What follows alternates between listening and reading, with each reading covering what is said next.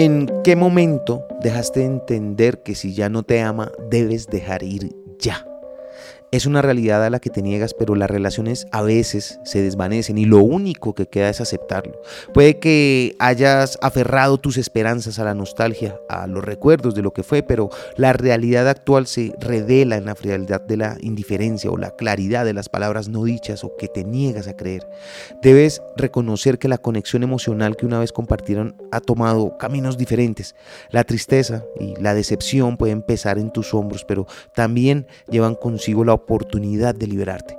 No es un acto de rendición, sino un acto de valentía reconocer que el amor, en su forma actual, ya no está alineada con las vibraciones de ambos. Dejar ir no es debilidad, es un testimonio propio de fortaleza, el último gran esfuerzo que harás por los dos. Permitir que esa persona siga su camino no solo es un regalo para ella, sino también para ti, un acto de amor propio que te abre el camino hacia nuevas conexiones y oportunidades de crecimiento personal. No lo mires como una tragedia. Sí, es el final de la vida, pero de la vida en común, no de tu existencia. Lo aprendí en la vida están los libros. Soy Lewis Acuña y tengo más mensajes para ti. Te espero en arroba libro al aire en Instagram.